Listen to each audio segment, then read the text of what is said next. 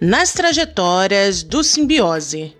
Tudo sobre o Simbiose Trajetórias, projeto integrante do Centro de Síntese em Biodiversidade e Serviços Ecossistêmicos do CNPq.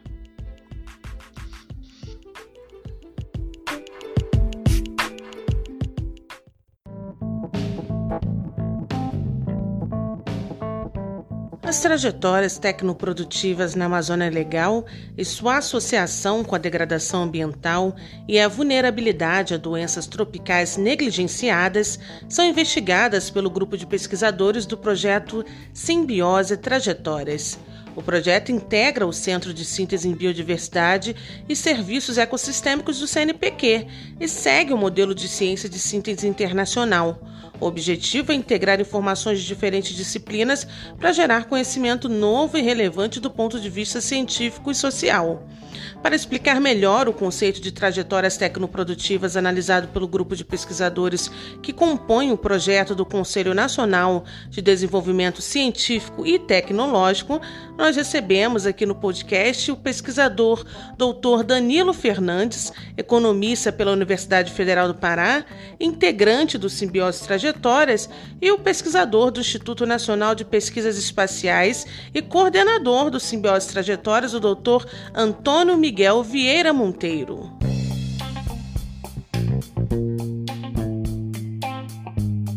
Hoje o assunto principal são as trajetórias tecnoprodutivas. O Danilo Fernandes é pesquisador da Universidade Federal do Pará, integrante da equipe de pesquisa do Simbiose Trajetórias.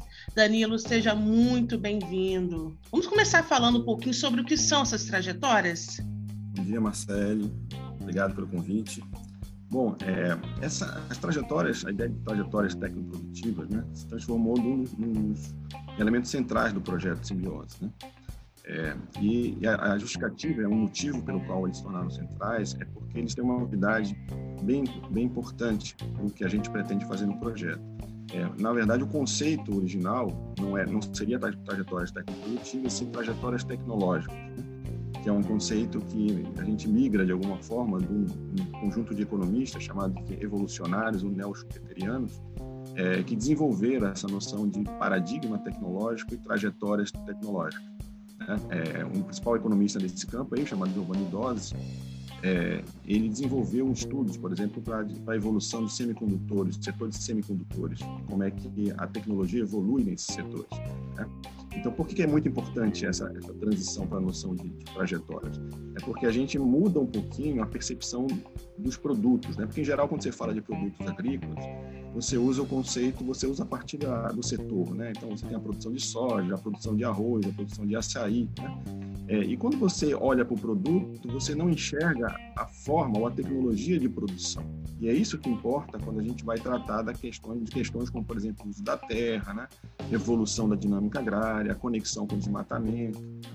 É, então, falar sobre produtos não, não ajuda a gente a entender essa dinâmica.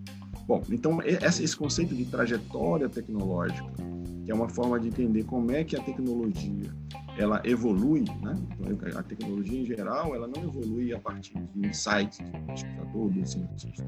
Na verdade, é um processo de evolução que esse conceito ajuda a gente a entender. Então, a noção de paradigma é que você tem grandes questões que são colocadas como problemas a serem resolvidos, né? e a busca de soluções para esses problemas vão configurando o que a gente chama de trajetória. Né? Por que, que a gente sai da ideia de trajetória tecnológica para a ideia de trajetória tecnoprodutiva? É porque a ideia de trajetória tecnológica talvez leve as pessoas a entender que a gente está falando só de tecnologia em si, né? como se fosse uma coisa só puramente da ciência. É, mas não é, né? A gente está falando, na verdade, de tecnologia no sentido de como ela se desenvolve atrelada ao processo produtivo, né? como mediação entre é, o trabalho, né? a forma de utilização de recursos naturais, por exemplo, e a produção de um produto qualquer. Né? É, então, essa mediação é entendida como, como tecnologia para a gente. Por que, que são várias trajetórias e não uma só? Né? Porque para cada tipo de forma de mediação, você vai ter um tipo de trajetória, um tipo de problema a ser solucionado. Por exemplo, né? é, a gente tem a, a, a, produção conhecida hoje como moderna agricultura, né? seria para a gente um, um desses padrões tecnológicos. É um deles, não é único, ele é um deles. é, que busca o quê? Otimizar a produtividade agrícola, é, é, criando paisagens de monocultura, como a gente fala. Então, o caso da soja é um caso típico de um produto né, é, é, que se desenvolve com base nesse padrão tecnológico. Então, quando você chega numa área que tem uma diversidade no Cerrado ou na Amazônia, é, para o produtor de soja, o que, que interessa para ele? Interessa a terra. E controlar os fatores é, que a gente chama de edafo climático, mas só para simplificar, seriam, na verdade, relações de clima, temperatura, pressão, a próprio elemento da terra, a produtividade da terra. Ele quer fazer com que esses conjuntos de elementos facilitem o aumento da produtividade da soja. Né? Bom, como isso não é natural, o que, que ele faz? Né? Ele vai incorporando ao sistema uma série de insumos químicos, né? insumos industriais, adubos é, químicos de uma forma geral, né? É, então, para poder corrigir o solo, para poder controlar pragas e doenças, porque quando você coloca uma produção de um produto só, aumenta a probabilidade de pragas, né? o desgaste do solo é maior. Então, essa trajetória, esses são os tipos de problema que eles buscam resolver. Né? Então, a produtividade tem aumentado muito nesses setores, mas às custas do quê? Né? De um efeito geral sobre o sistema ecológico. Por isso que essa trajetória hoje ela, ela é vista com uma certa cautela, né? Quer dizer, a ideia de você expandir a produção agrícola com esse modelo tecnológico tem gerado prejuízos muito grandes. Então, assim como eu tenho a expansão desse padrão, o que a gente tenta trabalhar no projeto é de que essa não é a única forma. Existem outras trajetórias técnico-produtivas, por exemplo, manejo de recursos da diversidade dos biomas, né? como o bioma amazônico e, e cerrado. Né? Então, como são naturezas muito diversas, né? é, a gente pode dizer que existe uma tecnologia, uma trajetória técnico-produtiva que milenarmente foi desenvolvida nessas regiões para manejar a diversidade e não transformar aquela diversidade em monocultura. Acho que esses, eu diria, são os dois grandes padrões tecnológicos que a gente discute no projeto. Quer dizer, sintetizando, né? um padrão de homogeneização da paisagem do espaço, que busca aumentar a produtividade agrícola baseado em um ou dois produtos, mesmo que em ciclo de, né, de rotação, mas ó, soja, arroz, soja, arroz, mas são sempre monoculturas, são aquelas grandes paisagens que a gente olha, né? E vê aquilo tudo igualzinho, parece um tapete. É, então, quando você olha uma, uma, paisagem com um tapetezinho assim, você pode ter certeza que aquilo ali é produzido num padrão tecnoprodutivo de homogeneização. É isso que a gente está chamando. Quando você olha aquelas florestas enormes, que também parece tapete, né? mas elas não são homogêneas. Por baixo daquele tapetão de floresta existem diversas espécies plantas, né, de animais. É, a diversidade faz parte daquela. Então isso seria talvez um segundo paradigma tecnoprodutivo, que é o manejo da diversidade. Então o nosso nosso projeto tenta trazer essa, essa concepção. Reparem que ela não está baseada em produtos específicos, e sim em padrões tecnológicos. Por isso que a gente inverte um pouco o debate do rural e não fala só de cadeias em si ou de produtos, fala de trajetórias tecnoprodutivas. Para ficar um pouco mais claro para quem está nos acompanhando agora, quais são essas trajetórias? Você pode dar um pouco, é, falar um pouco desses exemplos para a gente, poder entender é, da melhor forma? Sim. É, a gente, por exemplo, disse, se você, você pegar, seria talvez os produtos dessa trajetória que a gente tem chamado de agroextrativista, né? ou extrativismo dinâmico. É, por que, que a gente dá esse, esse, esse termo, porque diferente da outra, que trabalha com homogeneização com monocultura, essa manuseia a diversidade. Então, por exemplo, o açaí. Né? O açaí é um produto que vem dessa trajetória agroextrativista. Então, as populações na Amazônia que produziam açaí ancestralmente, elas não produzem só açaí. Elas produzem o açaí combinado com uma série de outros produtos. Ou seja, ela, na verdade, usa os recursos da biodiversidade da floresta amazônica para tirar dali a produção mais variadas, com mais diferentes usos possíveis. Né? É, isso durante muito tempo desenvolveu. Bom, o que, que, tem acontecido recentemente? Vocês entenderem bem essa, essa, essa tensão. Né? Com o aumento do mercado do açaí e não dos outros, você tem outros produtos, né? mas o açaí se destacou como um produto de mercado nacional e internacional de grande porte. Então, existe uma pressão para que esses produtores diminuam as outras espécies né, e concentrem a sua produção no açaí. Então, está havendo um processo de pressão para que uma trajetória tecnoprodutiva baseada em floresta, baseada em diversidade, se converta numa trajetória tecnológica, né, ou uma trajetória tecnoprodutiva, é, de homogeneização. Então, já começa o desenvolvimento da Embrapa e de outros setores para produzir açaí como uma monocultura. Então, em geral, é isso que acontece no processo de desenvolvimento agrícola tradicional. O que a gente quer mostrar é que essa não é a única forma.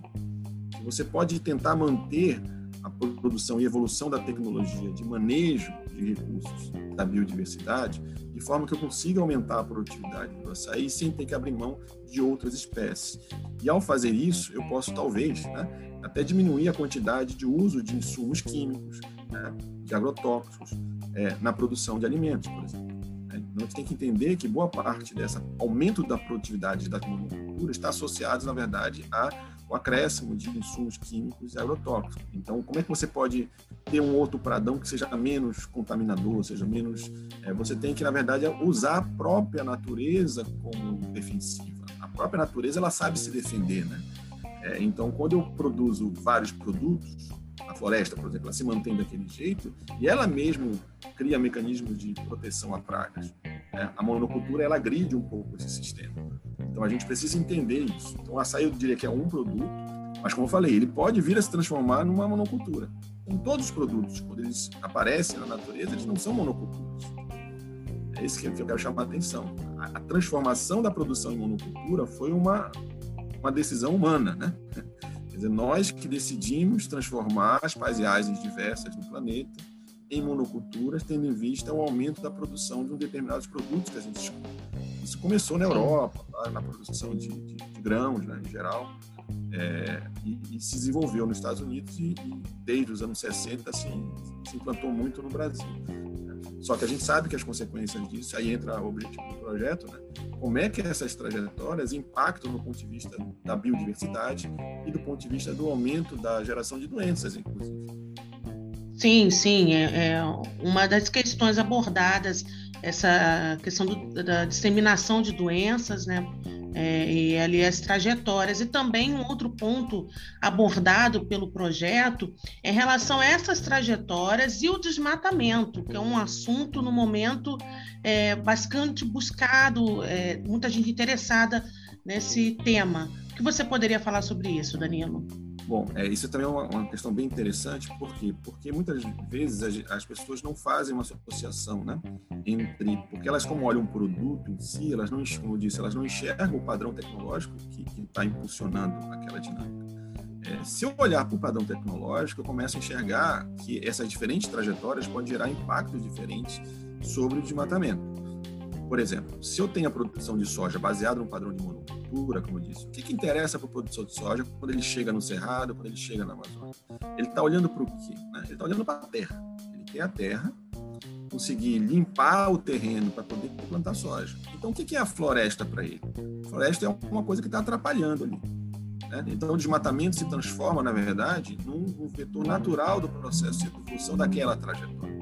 Então, se a, as trajetórias, não é só a soja, né? Se as trajetórias, a pecuária também só, né? a monocultura, vamos dizer assim, não é, seria produção agrícola, mas é a, a produção de, de, gado em grande escala, né?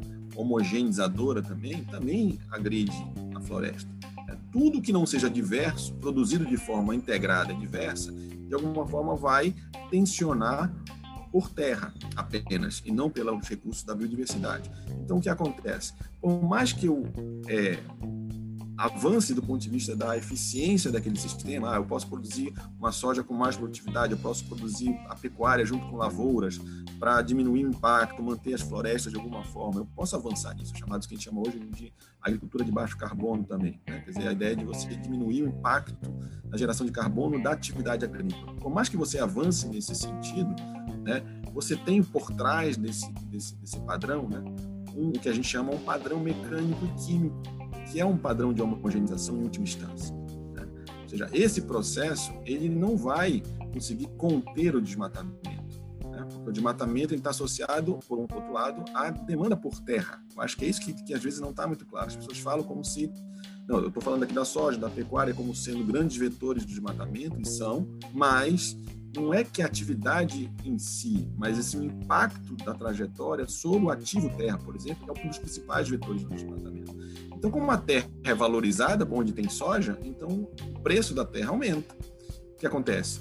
Alguns agentes econômicos têm interesse em entrar em áreas de indígenas, em áreas de reservas, grilar aquelas áreas, legalizar, conseguir garantir o direito de propriedade privada daquela terra, usa a madeira, vende a madeira, ganha dinheiro com a madeira e depois passa, prepara a terra, como a gente chama, né, para a produção de soja ou, ou da pecuária. Ou seja, o mercado de terras ele acompanha a evolução das monoculturas. Já as produções de diversidade, o que interessa para um, um, um produtor que usa açaí, cacau, borracha, né? é, tudo integrado em alguns sistemas agroflorestais, por exemplo. Ele tá, não é a terra que é o ativo que interessa para ele. O que interessa para ele são os próprios ativos da floresta, a forma como a floresta se integra no processo produtivo. Então aí o desmatamento e a pressão sobre o desmatamento é muito menor. Então isso a gente consegue visualizar, né? É, e é só, só finalizando essa parte, dizer o seguinte, é que muitas vezes o que, que, que sai na, na concepção geral das pessoas, que o, o problema de desmatamento é um problema de ilegalidade, apenas. Se aumentar a fiscalização e o controle sobre o que é ilegal, eu vou controlar o desmatamento. O que nós estamos tentando trazer, não nesse projeto especificamente, mas na discussão que a gente suscita né, a partir do projeto, é que o desmatamento é consequência da evolução dessas trajetórias. É um resultado, um impacto né, dessas trajetórias. E ela tem interesses aí econômicos e também né, tem diversos interesses, impacto também na saúde, é, realmente é uma série de temas que de, os pesquisadores que vocês apontam nessa pesquisa que tem gerado bastante repercussão né, do Simbiose Trajetórias. Danilo Fernandes, pesquisador da Universidade Federal do Pará, muito obrigada pela participação, integrante da equipe de pesquisa do Simbiose Trajetórias. Agora, o nosso próximo convidado é o pesquisador Antônio Miguel Vieira Monteiro, que é o coordenador do projeto e pesquisador do INPE. Muito obrigada, Danilo. Até a próxima. Um abraço. Um abraço.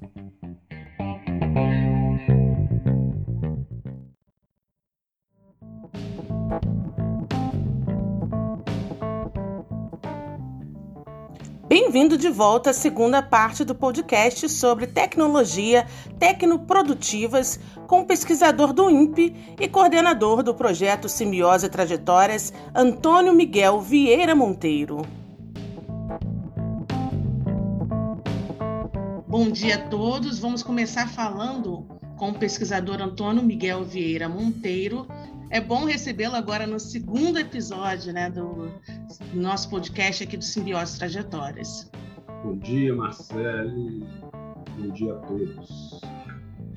Pode explicar um pouquinho para a gente sobre como é que se desenvolve essa relação entre o uso da terra, o espalhamento de doenças e o desenvolvimento econômico? Essa é, é, é, é a pergunta, o santo graal da pergunta do nosso projeto, né? Como é que se desenvolve essas relações? Então, eu não, posso, eu não posso te responder completamente agora, e talvez, e com certeza, ao final da primeira etapa do nosso projeto, eu vou, eu não sei se nós teremos uma resposta completa, mas certamente nós teremos andado alguns degraus na escada para ajudar, né, em conjunto com todos os colegas que se preocupam com a questão amazônica, com a questão da produção, é, dos, da, da, constituição dos processos de saúde e doença, da produção de doenças nos territórios amazônicos, é, dado alguns passos para ajudar ah, nesse debate. Né? É, então, essa é, é, é, é, a pergunta de hoje. E por que, que a gente acha que a gente está no, no, no, caminho mais correto? Né? Vamos falar de correto. Por que, que a gente acha que a gente está num bom caminho? A gente já está num bom caminho, dizia um, o sociólogo Castoriadis, que o importante é você ter a pergunta certa, né? porque a pergunta certa te dá muitos anos pela frente. A pergunta é, a, pergunta, a resposta certa não te leva a muito lugar, mas a pergunta certa te leva a uma agenda mais longa de pesquisa. E a gente acha que a pergunta que a gente está colocando é, é, apropriada, que tem a ver com essa é, complexidade dessas ações, né? É, pensando assim, o nosso projeto né, de trajetórias, a gente escolheu é, pensar sobre como essa como essas decisões, ou como a gente pode, é, em decidindo sobre é, caminhos né, dessa economia agrária, desse sistema agrário amazônico, ele poderia nos levar a diferentes situações né, da paisagem ambiental né, que é, nos levasse a definir algumas estratégias e políticas de saúde para aqueles territórios. Né? Então, é, mas o, o, o, isso envolve, isso envolve de certa forma a necessidade. O Chiquito nos deu essa, esse arcabouço conceitual e também um arcabouço metodológico empírico, é, para, que vem do censo agropecuário, que é realizado de 10 em 10 anos. Então, aliás, mais uma vez, a importância da realização dos censos. Né? Quando a gente não tem censo, é difícil a gente construir e testar teorias. Então, é, o Chiquito consegue produzir, tem produzido a partir do censo. Então, 95, é, 2007, 2017 são, são os, os anos que a gente tem mais recente do censo agropecuário. E a unidade de análise desse censo é o município. Né? Então, na possibilidade metodológica empírica do Chiquito para mostrar a situação dessas trajetórias, ele consegue ver né, essas trajetórias no tempo de 10 em 10 anos, por causa do censo, né, e numa unidade espacial que é o município. Né? Então, uma unidade bem integrada. Mas a gente sabe que essa dinâmica pode ser no tempo, ela pode ser maior, né, do que ela pode ser, dizer, menor, né, do que 10 anos, ou seja, eu posso, às vezes, em um ano mudar muito, dois anos, três, enfim. 10 anos é um grande período de tempo para essas mudanças. E dentro de um município, particularmente municípios amazônicos, ou União Amazônica, são municípios muito grandes. Né? Então, posso ter uma, uma maior diversidade. Eu, eu não sei exatamente onde naqueles municípios essa dinâmica, essas trajetórias estão acontecendo. Eu sei que elas estão acontecendo naquele município e com essa intensidade, né, ou porcentagem é, é, é, da, da, relativa à sua participação na economia naquele município.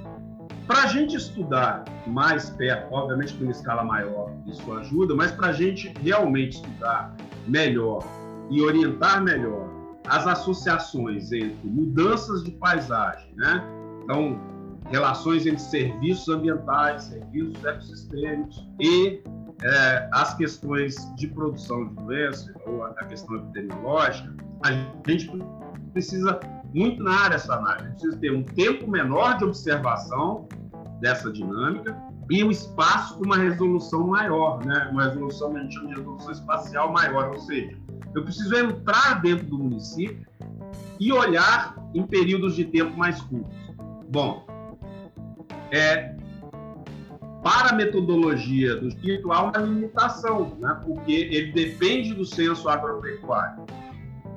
E ele depende, e a cada 10 anos ele pode perceber a, como é que está empiricamente, ele consegue observar a dinâmica da economia agrária pela situação das trajetórias, né? como é que elas estão. No nosso projeto, a gente vai procurar avançar em construir estratégias metodológicas que permitam para a gente observar essas trajetórias numa escala, né, numa resolução espacial maior, entrar dentro do município e diminuir o tempo de um em um, de ano em ano, de dois em dois anos. E como que a gente faz isso? A gente pode fazer isso porque as imagens de satélite e os produtos derivados dela nos ajudam a observar né, mudanças do uso e cobertura da Terra. E essas mudanças de uso e cobertura estão relacionadas ao que a gente está observando o quê? As mudanças na paisagem florestal. Como a gente sabe que certas mudanças produzem certos padrões, que são os padrões que a gente observa naqueles sistemas de produção rural que o Chiquito contou para a gente, lá, das, é, associado às trajetórias técnico-produtivas, quando a gente observa um padrão daquele, né? Vamos imaginar que eu faça um, um observe lá uma área de 2 km por 2 km, ou 4 km por 4 km, eu faça esse recorte. E eu observo uma mudança, um certo padrão. E eu vejo que esse padrão, esse padrão está associado à mudança daqueles elementos, da configuração daquela paisagem, né, Marcelo? Desmatamento, a fragmentação, uma medida que eu vejo ali, enfim, medidas que eu posso tirar ali. Esses padrões estão associados a certos modos de produzir que estão associados Sim. a sistemas de produção rural e que são então associados a uma trajetória que o Chiquito definiu no seu arcabouço teórico conceitual. Então, se a gente puder usar isso para mapear esses sistemas, esses padrões, a gente é, pode associar, né? Eles, ao observar esses padrões, a gente pode dizer, olha, tudo indica que neste, nesta área aqui, o que a gente está vendo é um modo de produzir associado a esse sistema de produção agrária e, e esse sistema faz parte daquela trajetória. Então, é muito provável que eu tenha neste pedaço de área que eu estou observando esta trajetória acontecendo. Então, com isso, a gente pode diminuir o tempo de observação dessas trajetórias e ampliar a, a, resolução espacial, ou seja, entrar dentro dos municípios em áreas melhores. E o que a gente vai ver, é, vai poder fazer, é acompanhar melhor a dinâmica desse sistema, que é o sistema agrário, observado a partir dessas trajetórias que a gente trajetórias potenciais, né? Porque a gente não, a gente não, a gente tem uma uma probabilidade associada de que essas são as trajetórias ali. Foi por essa associação entre o padrão de configuração da paisagem e o que a gente está, é, a associação que a gente faz com a teoria proposta pelo Chiquito. Com isso, a gente pode acompanhar mais de perto a dinâmica dessas trajetórias.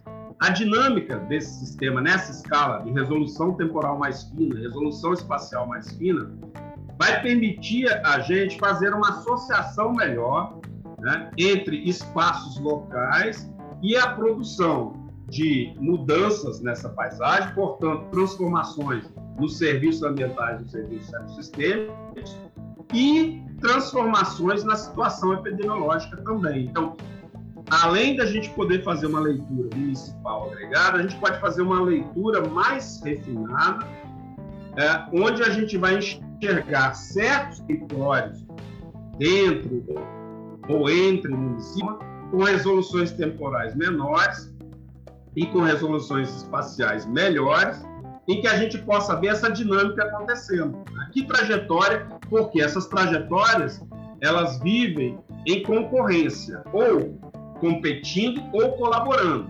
Então, observando isso nessa escala mais fina de tempo e espaço, a gente pode construir melhor as associações, né? observar melhor as associações entre essa, essas mudanças da paisagem e as mudanças que a gente tem na paisagem é, florestal e nas situações epidemiológicas, e aí construir, de alguma maneira, uma narrativa mais integrada que possa discutir não o sinal de desmatamento, mas que estratégias de desenvolvimento econômico a gente quer para a região. Então, a gente quer é, uma, uma predominância completa da observação de, de sistemas e modos de produzir que favorecem a natureza morta, ou a gente quer dar uma chance para o sistema de produção o arsenal metodológico que a gente tem na epidemiologia, na ecologia nos sistemas é, ambientais e é, nas, na, na, no sensoriamento remoto do, satélite e técnicas de análise espacial para poder é, produzir um conjunto de informação que aproxime a gente, de alguma maneira, de observar a dinâmica dessas trajetórias e, observando a dinâmica dessas trajetórias, o que a gente está vendo é para onde está se movendo a economia agrária da Amazônia, na direção da natureza morta ou na direção da natureza viva. E nós vamos ter que decidir sobre isso. É isso que a gente está tentando fazer. É pouco, mas é muito.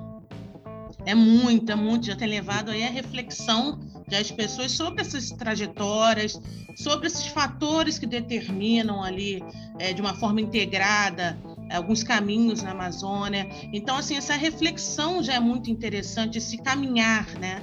Já é muito interessante que o projeto já tem feito. Esse tema de hoje, com certeza, é um tema interessante para os pesquisadores que trabalham já com essas trajetórias. Então, realmente foi muito esclarecedor, doutor Antônio Miguel Vieira, muito obrigada, pesquisador do INPE, coordenador do Trajetória Simbiose, muito obrigada. Quero deixar aqui um espaço também para você mandar abraço e, e falar um pouquinho mais. Ô, Marcelo, eu, eu te agradeço muito. Primeiro que Marcelo tem sido fundamental, agradecer a Marcelo primeiro, tem sido fundamental para a comunicação do projeto. Um monte de maneira inovativa que a gente, como pesquisadores, cientistas, não está. Né, realmente a gente não tem é, pelo menos no Brasil, a nossa formação é muito menor na comunicação científica. Né? A gente sabe fazer bem, é, é, falar esquisito, difícil, mas a gente não sabe falar uma linguagem mais acessível, que é fundamental. Então, comunicação em ciência, hoje, eu acho que é fundamental. No nosso projeto é mais fundamental ainda, uma vez que a gente é, quer ou é, tem como objeto né, principal um pouco de inovação, né, tanto social quanto científica. Então, comunicar é muito importante e a gente sabe fazer pouco. Então, todos nós temos que agradecer muito a, ao empenho aí da Marcela, as inovações e colocar a gente nessas situações como essa, né, desse podcast. E um abraço a todo mundo no projeto, que é um projeto muito, muito legal. Trabalhar é, com parcerias que o prazer é sempre fundamental, não é uma rede só, né? é uma rede de pessoas que compartilham também, é, pelo menos, ideias mais gerais sobre é, como, como estar no mundo e como estar é, brigando aí dentro do nosso campo por algumas soluções na Amazônia. Agradecer muito ao time da Universidade Federal do Pará, né? Danilo, principalmente, que faz parte do nosso projeto, que é um economista muito ligado ao grupo do professor Chiquito, e é o professor Chiquito que tem sempre orientado a gente, né?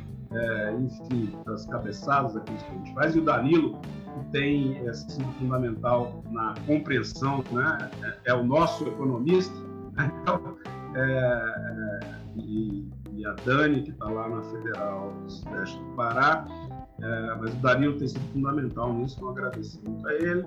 E a todos que estão, todos que estão nos ouvindo, a Cláudia, que é a nossa coordenadora, que é super generosa e promove esse ambiente gostoso, é, enfim, e a todos que estão participando, nossos alunos, parceiros, é, é, e um abraço para todo mundo e muito obrigado, obrigado pela paciência, obrigado ao grupo pela generosidade no acolhimento, né? meu de todos os pesquisadores do, do laboratório, do LIS, do dos nossos alunos e, e, e as nossas pós-doc têm feito um trabalho muito fundamental também em trajetórias, têm sido essenciais para uma série de produções, inclusive nosso primeiro artigo que acaba de sair, que é a propaganda faço aqui, na Frontiers of Health, e, merece um olhar.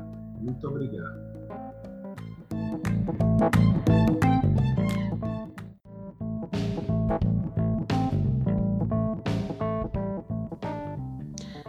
Mais um episódio do Nas Trilhas do Simbiose vai ficando por aqui.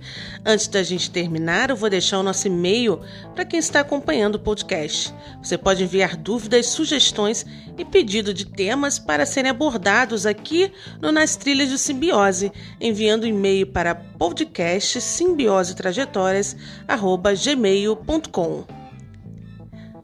Até a próxima.